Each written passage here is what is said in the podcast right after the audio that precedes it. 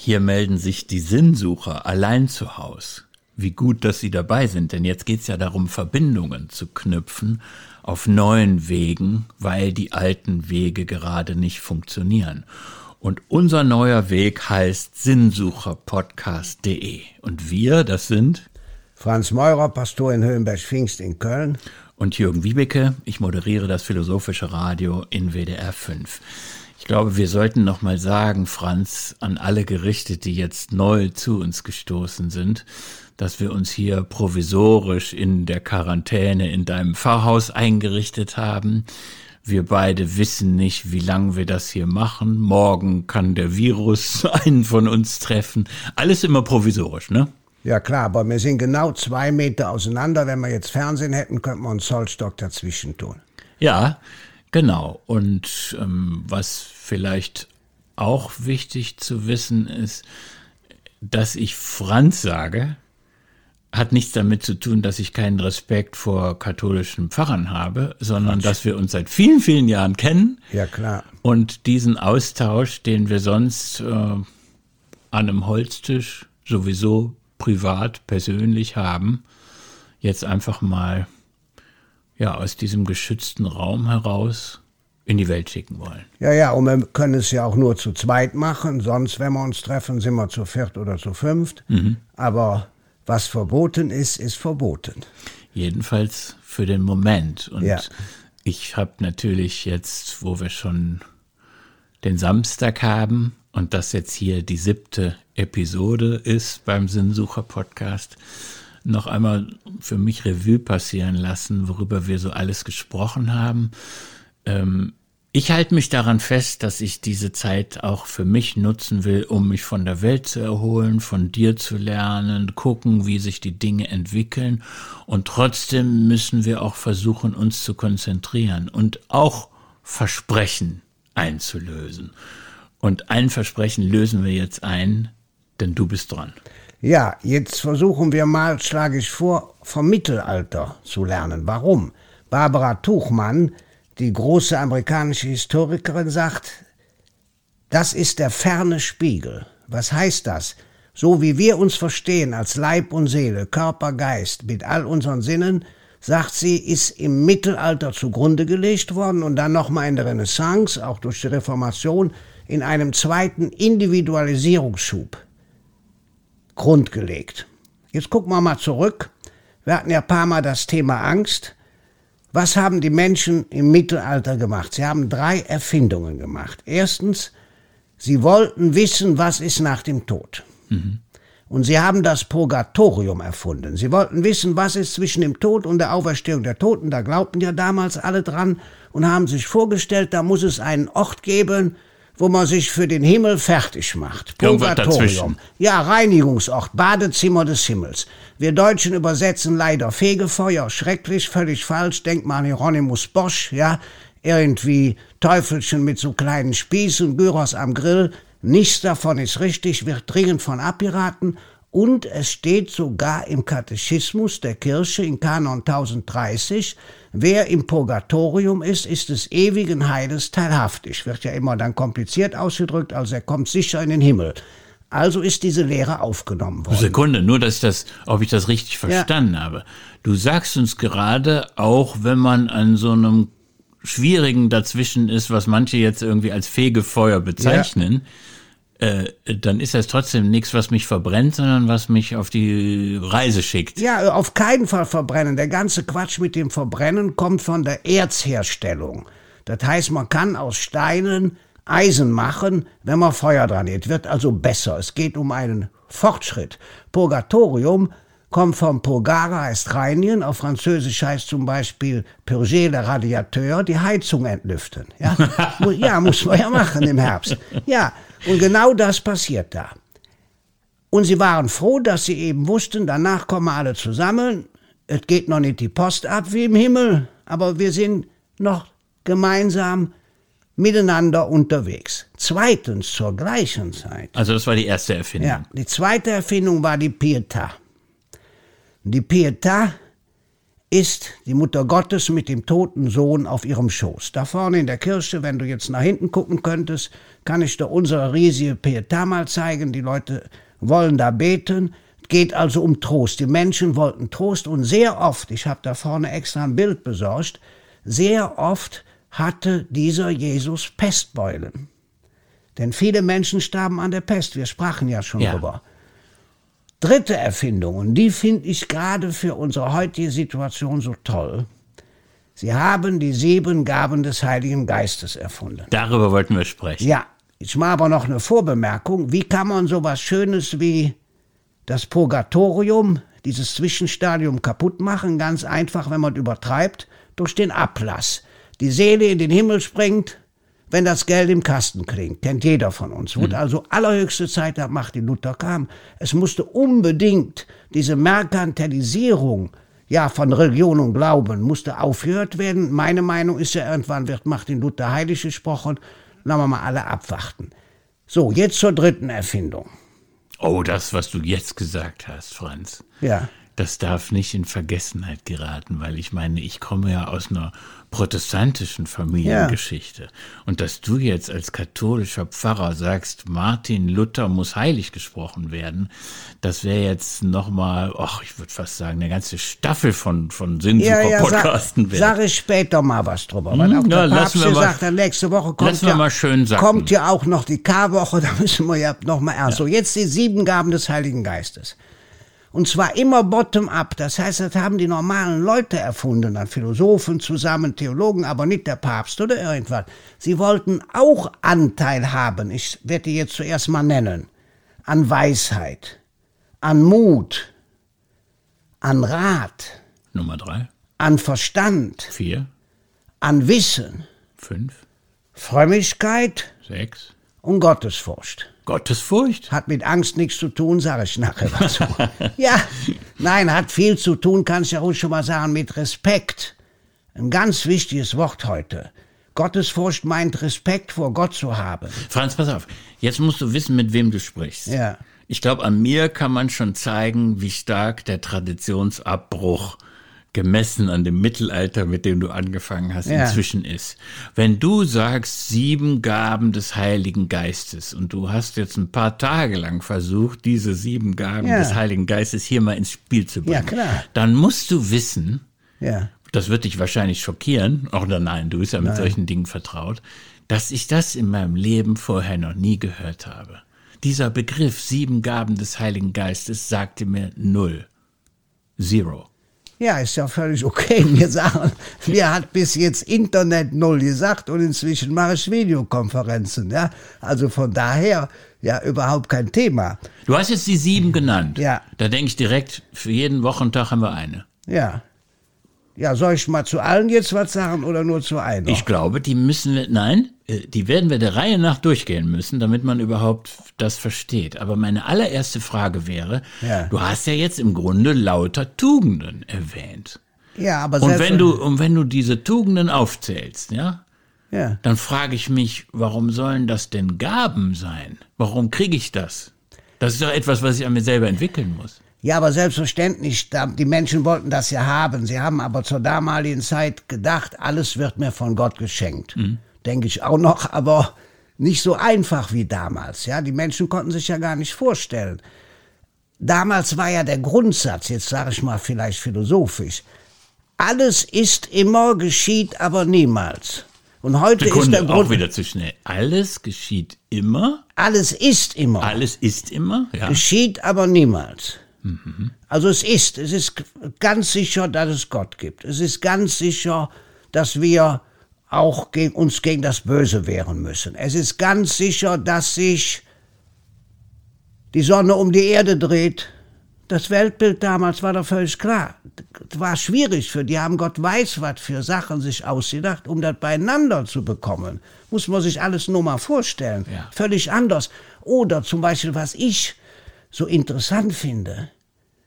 Für die Leute ging ja klatsch abends das Licht aus, wenn die Sonne unterging. Und unsere ehemalige Küsterin, die hatte noch kein Licht nach dem Zweiten Weltkrieg. Warum? Die waren Häusler. Ganz kleine Leute bei Großbauern im Münsterland. Der Großbauer hatte natürlich Längsstrom. Die Häusler, die ein Stück Land dafür bekamen, dass sie dem Großbauern seine großen Ländereien beackerten, ja?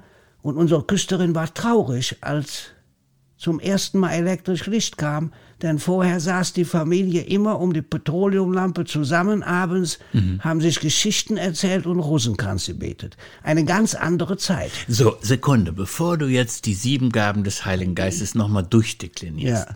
muss ich mal sagen, weil das für mich so die Passage ist, um auch nochmal was aus der letzten oder vorletzten ja. Episode äh, aufzugreifen, äh, da kann man jetzt eine Brücke bauen. Ja. Äh, wenn du das nimmst, diese Glaubenssituation deiner Küsterin ja. oder es recht die in dem fernen Spiegel des ja, Mittelalters, ja, die ist ja weg. Und die wird auch nicht wiederkommen. Nein. Und da sag ich jetzt mal, was, was einfach ein interessantes Buch ist, um solche Dinge besser zu verstehen. Es gibt ja den kanadischen Philosophen Charles Taylor. Ja. Von dem gibt es ein Buch, das heißt uh, A Secular Age, ein, ja. ein säkulares Zeitalter. Das ist ein ganz dickes Ding, mhm. muss man nicht alles lesen, aber dieser Gedanke, den finde ich total wichtig, dass man sich das mal klar macht und dann kannst du fortfahren. Ja, ja. Wir werden uns nicht mehr richtig vorstellen können, was es geheißen hat, im Mittelalter zu glauben. Und der Unterschied zu uns heute, unabhängig davon, ob man jetzt religiös ist, Agnostiker, Atheist oder von mir aus eine fliegende Teekanne im Weltall ja, ja, anbetet, ja. Äh, der große Unterschied besteht darin, dass damals in einer Gesellschaft alle von dem Gleichen überzeugt waren. Richtig. Und heute kannst selbst du mit einer, würde ich mal vermuten, sonst würde, würdest du ja dein Berufsbild auch verpasst haben, äh, mit einer gewissen Gefestigtheit in deinem Glauben. Selbst du kommst nicht mehr durch das Leben, ohne dass andere sagen, was der Franz da macht, ist total bekloppt. Ja, aber ich sehe es wie so oft positiv. Du kannst nur noch säkular denken, glauben, lieben, handeln, die Welt begreifen. Das ist doch super, Weil oder? es immer eine Wahl ist. Das ja. ist der Unterschied. Ich habe ja gesagt, damals galt, alles ist immer, geschieht aber niemals. Heute gilt, alles geschieht immer, ist aber niemals. Es ist nicht für alle verbindlich, für alle klar. Was wir gerade erleben, ist ja ein klein bisschen Mittelalter weil die demokratischen Institutionen plötzlich so handeln wie ein absoluter Herrscher. Wollen wir ja alle. Also klar sagen höchstens zwei, also wir zwei. Ja. ja, niemand sonst. Dass die sagen, nicht in die Seniorenheime gehen. Auf keinen Fall. Habe ich übrigens eine Erfindung gemacht. Die freuen sich tierisch, wenn man Kartons mit Obst unten abgibt an der Pforte. Und die bekommen das dann. Das ist noch erlaubt. Ich hoffe noch lange, ja. Mhm. So. Das ist der Unterschied, der den Unterschied macht. Dass wir alle säkular sind, dass jeder wählen muss, dass es nicht die Möglichkeit gibt, zurück in eine Zeit zu gehen, in der klar war, wie man denkt, was man tut. Um es mal klar zu sagen, die meisten Menschen haben ja bis vor 200 Jahren Subsistenzwirtschaft gemacht. Also Subsistenz, sie haben sich selbst erhalten, dadurch, dass sie ein bisschen Ackerbau und Viehzucht machen. Wenn die Ernte schlecht war, haben sie alle gehungert. Ja? Das können wir uns alle gar nicht mehr vorstellen, wenn wir anstehen, um jetzt Mehl, Toilettenpapier oder irgendwas zu bekommen. Ja, bei aller Liebe. Wenn wir das, das, nach vorne denken, Franz, ja. das ist das, das ist, glaube ich, auch die Basis unseres Gesprächs, was ich so sehr genieße. Ja. Ähm, egal für was wir uns entscheiden, wir tun das in Freiheit. Wir haben ja über Freiheit schon viel nachgedacht bei ja. Kierkegaard, ja. Du kannst heute niemanden zu irgendwas verdonnern. Glaub das oder Nein. glaub an das nicht. Alles geschieht aus Freiheit. Und das heißt natürlich auch, morgen kann alles ganz anders sein. Es kann sein, dass der eine fromm wird plötzlich und der nächste fällt vom Glauben ab. Das ist der große Unterschied zum Mittelalter und das muss man als als was Tolles begreifen. Ja, es gibt aber noch was, finde ich. Es gibt auch die Notwendigkeit der Wahl. Wir müssen wählen. Ja, die Frage, da weiß ich nicht, ob wir da zusammenkommen. Ja, brauchen wir ja nicht, aber ist meine Meinung. Das heißt, ich erlebe oft, dass die Leute ja zum Beispiel einen guten Rat wollen, dann gebe ich den und unsere einfachen Leute sagen, ja später, ich habe mich dran gehalten, wunderbar, vielen Dank. Mhm. Ja, die Qual der Überwahl, da man auswählen kann aus ganz viel. Früher war doch klar, du warst der Sohn des Bäckers, sagen wir mal so. Und die Töchter hatten ja, war es noch eine eigene Geschichte, ja. Die wurden verheiratet. Du bist der Sohn des Bäckers, dann ist doch völlig klar, du wirst wieder Bäcker. Ja, klar. Ja. Oder Und auch in, in religiösen Dingen eben. Ja, aber in Köln gab es zum Beispiel die sogenannten Gaffeln. Ja, die haben sich organisiert, also die Seidenmacherinnen, ja, zum Beispiel waren alles Frauen, die haben Seidenstickereien oder was weiß ich gemacht. So, die hingen zusammen, die Gaffeln haben praktisch das Leben der Menschen organisiert. Mhm. Oder in meiner Jugendzeit gab es sogar noch, dass die Evangelischen bei evangelischen Kaufleuten gekauft haben und die Katholischen bei katholischen kann man sich alles heute gar nicht mehr vorstellen. Bei meiner Mutter war es so, und die ist ja nun mal zur Schule gegangen, ein paar Kilometer von hier. Ja. Äh, da gab es, das kann man sich heute auch nicht mehr vorstellen, da gab es einen Strich auf dem Schulhof und da hat man die evangelischen Kinder von den katholischen Kindern getrennt. Aber wir wollen abkürzen. Hatte man hier auch, aber sonst werde man wieder zu, äh, zu religiös. Kirchen oder religiös. Genau, dazu müssen wir eh noch einen Vertrag ja. schließen. Soll man denn jetzt mal mit der ersten Weisheit beginnen? Unbedingt, aber nur, dass wir das klar haben. Du hast gesagt, man muss wählen. Wir haben die Freiheit, aber ja. man muss wählen. Und ich bin einverstanden damit, aber ich möchte gerne hinzufügen, du kannst deine Wahl jeden Tag korrigieren. Wenn du gewählt hast und du stellst fest, das passt für mich nicht mehr, dann hast du die Freiheit, diese Wahl auch zu korrigieren. Ja, das finde ich super. Ja, absolut. Es gibt aber eins, können wir vielleicht mal später drüber sprechen, was das positiv auflöst. Nicht nur für den Einzelnen. Hans-Urs von Balthasar, ganz großer Denker, hat gesagt, die Wahrheit ist symphonisch. Das heißt, wenn ich durch die Freiheit auf die Wahrheit schaue, mhm. ja, kommt bei den sieben Gaben ja nicht vor die Wahrheit, ja, dann brauche ich die anderen. Das ja. heißt, ganz alleine komme ich nicht klar. Ja, das ist meine mal, Meinung. Was machen wir hier? Ja, klar. Äh, Sinnsucher-Podcast ist die Idee, dass ich das alleine nicht hinkriege. Du hoffentlich auch nicht. Nee, nee, wir sind jetzt Fall. darauf angewiesen, dass wir voneinander ein bisschen was lernen. Und das ist jetzt keine Symphonie, sondern das ist jetzt Kammermusik, äh, leider nur mit zwei Instrumenten. So, ja. jetzt die, die sieben Weisheit. Gaben des Heiligen Geistes. Nummer eins, die Weisheit. Ja. So, das ist gut, dass es so anfängt, denn es ist genau das, was heute nötig ist. Wir brauchen den Durchblick. Hast du bisher Ahnung gehabt von Viren? Nee. Ich wusste gar nicht, was das ist, ehrlich gesagt. Ich würde fast sagen, wir wissen inzwischen eher zu viel als zu wenig. Meinetwegen ja, meinetwegen ja. Nur, wir haben im wahrsten Sinne des Wortes die Oberfläche durchdrungen. Wir hm. sollen uns ja jetzt vorsichtig mit Oberflächen bewegen. Aber wir sind eigentlich ja mint, ja?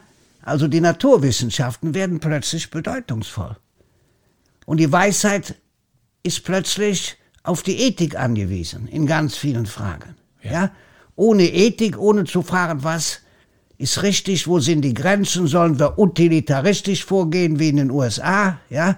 Also lieber das Heil der vielen auf Kosten der wenigen, ja? Um jetzt nicht jung und alt im Einzelnen auszudeklinieren. Wer verteidigt die Menschenwürde? Was bedeutet Menschenwürde? Wer darf entscheiden, wer beatmet wird? Nur die Ärzte? Soll es Gesetze oder Regeln geben? Also lange Rede, kurzer Sinn. Die Weisheit, diese erste, damals sagen die Leute die Gabe, meinetwegen die Entwicklung des Einzelnen zur Weisheit zu finden, ja. finde ich äh, einen ganz tollen Knaller. Ja, wobei, äh, wenn ich das sagen darf, das war natürlich auch damals, als das im Mittelalter zu den sieben Gaben des Heiligen Geistes gerechnet wurde, äh, ein Knaller, der längst schon äh, früher gezündet wurde. Ja, also, dass man die Weisheit jetzt zu den wichtigsten Tugenden zählt, das hat erstmal gar nichts mit Religion zu tun. Das äh, wusste man schon in der antiken Philosophie. Überhaupt keine Frage. Wir wissen aber alle, wie viel, wie viel von der antiken Philosophie verloren gegangen ist, dass uns das durch, ja, die muslimischen Philosophen Averroes und so weiter überhaupt aufbewahrt worden ist. Mhm. Ja? Und wir wissen, dass gerade dieses Jahrhundert vor 800 Jahren, ja, dieses Jahrhundert war, wo plötzlich das Individuum, der Einzelne, die Person wahrgenommen wurde. Das heißt, wir reden oft vom dunklen Mittelalter. Das stimmt ja eigentlich gar nicht. Nein, das stimmt gar nicht. Ja. Wer hat das denn alles erfunden mit den, mit den sieben Gaben des Heiligen Geistes? Ja, verschiedene Denker, die haben da zusammengetragen. Ja, ich bin jetzt kein Spezialist, müsste ich also alles nachgucken, hm. ja, im Lexikon. Ich beziehe mich auf Jacques Le Goff, der ein wunderbares Buch geschrieben hat, Die Geburt des Individuums aus dem Mittelalter. Nebenbei kriegt man ja nicht mehr, kostet dann 200 Euro. Irgendwo im Internet hat mir jemand kopiert weil Jacques Goff ist ein Mentalitätsforscher. Der hat die Mentalität, also die Eigenart, den Alltag der Menschen erforscht. Und das finde ich sau spannend, dass die Historier, äh, Historiker nicht mehr nur auf die Herrscher schauten, ja, welcher König der nächste ist und so weiter, sondern auch mal runterschauten, was haben die normalen Leute gedacht, gemacht, gehofft, gefühlt. Und in dem Zusammenhang hat er eben diese drei Beispiele genannt, die Pietà, das Purgatorium, die Geburt des Individuums aus dem Purgatorium, muss man sich nur mal als Buchtitel reinziehen, ja? Und drittens die sieben Gaben des Heiligen Geistes. Ähm, ich gucke jetzt mal vorsichtig auf die Uhr. Ähm, wir haben jetzt eine Gabe, wie du sagst, oder ja. Tugend, wie ich jetzt sagen würde, geschafft. Das ist die Weisheit. Für mich trägt das eigentlich fast noch für morgen. Aber wir könnten eine zweite wenigstens noch schaffen. Heute, ja. Ja, heute. Ja, dann nehmen wir einfach die nächste. Die ist nämlich ziemlich einfach. Das mhm. ist der Mut. Die Menschen brauchen Mut. Wir brauchen ein starkes, mutiges Herz. Gerade heute Heinz Bude, der kam ja schon vor in unseren Gesprächen, der hat auch ein Buch geschrieben, Die Gesellschaft der Angst. Und wovor haben die Menschen Angst? Als er das Buch geschrieben hat vor drei Jahren, hat noch niemand jetzt an den Virus gedacht. Sie haben Angst, dass sie überfordert sind, dass sie der gesellschaftlichen Herausforderung nicht mehr standhalten können. Unser Kölner Psychologe macht, äh, macht den, äh, Entschuldigung, Stefan Grünewald, so, der spricht von einer erschöpften Gesellschaft. Immer schneller dreht sich das Hamsterrad. Und dann braucht man Mut. Man braucht ein starkes Herz, um sich den Herausforderungen zu stellen. Stärke, Mut bedeutet dann, dass man sich nicht bange machen lässt. Übrigens, das ist der Punkt, um noch mal was zu ergänzen, was ich, als wir über Kierkegaard gesprochen haben, ja. vergessen habe. Aha. Was ist nämlich sein Vorschlag gewesen, als äh, Gegenmittel gegen die Angst. Er hat gesagt, es muss dir gelingen, die Angst in Furcht zu verwandeln. Ja, ja. Angst ist was ganz diffuses. Das richtet ja. sich irgendwie als eine Stimmung, als eine negative Einstellung auf das Ganze der Welt. Und Kierkegaard meint, Du musst es hinkriegen, aus der Angst die Furcht zu machen. Das heißt, es ist etwas Konkretes. Du hast immer von dem Löwen gesprochen, von ja, der ja. Schlange und so weiter. Das ist gar keine Angst.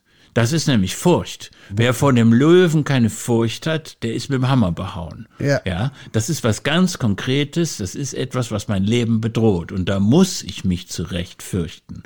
Aber die Angst dieses Diffuse, was sich irgendwie so einnistet in unsere Stimmung hinein, das ist eigentlich das Bedrohliche. Und da würde ich eben heute sagen, das ist so kompliziert, ein mutiger Mensch zu sein und die Angst in Furcht zu verwandeln, weil man den Virus nicht sieht, nicht hört, nicht schmecken kann. Also das ist, da merke ich dann auch, dass dieser Vorschlag von Kierkegaard irgendwie an seine Grenzen stößt. Ja und nein ich bringe mal ein Beispiel aus meinem Leben. Wir hatten einen Hund, der hieß Cäsar zu Hause. Der war bei der Polizei ausgemustert, ein wunderbarer Schäferhund. Und der galt als völlig zahm. Der hat aber, als der dachte, der Nachbar will meiner Mutter was wird, der wollte gar nichts, dem fast der Hand abgebissen.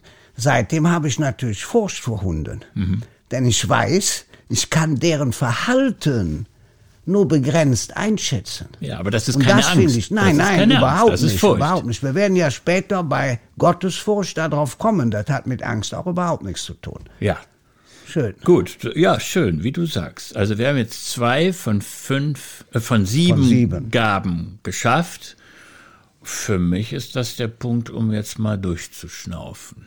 Ja, finde ich auch. Wir freuen uns äh, beim Sinnsucher-Podcast, wenn Sie das in die Welt schicken, was wir hier so besprechen. Äh, Sie können das ja mal anderen mitgeben und teilen, falls Sie mögen.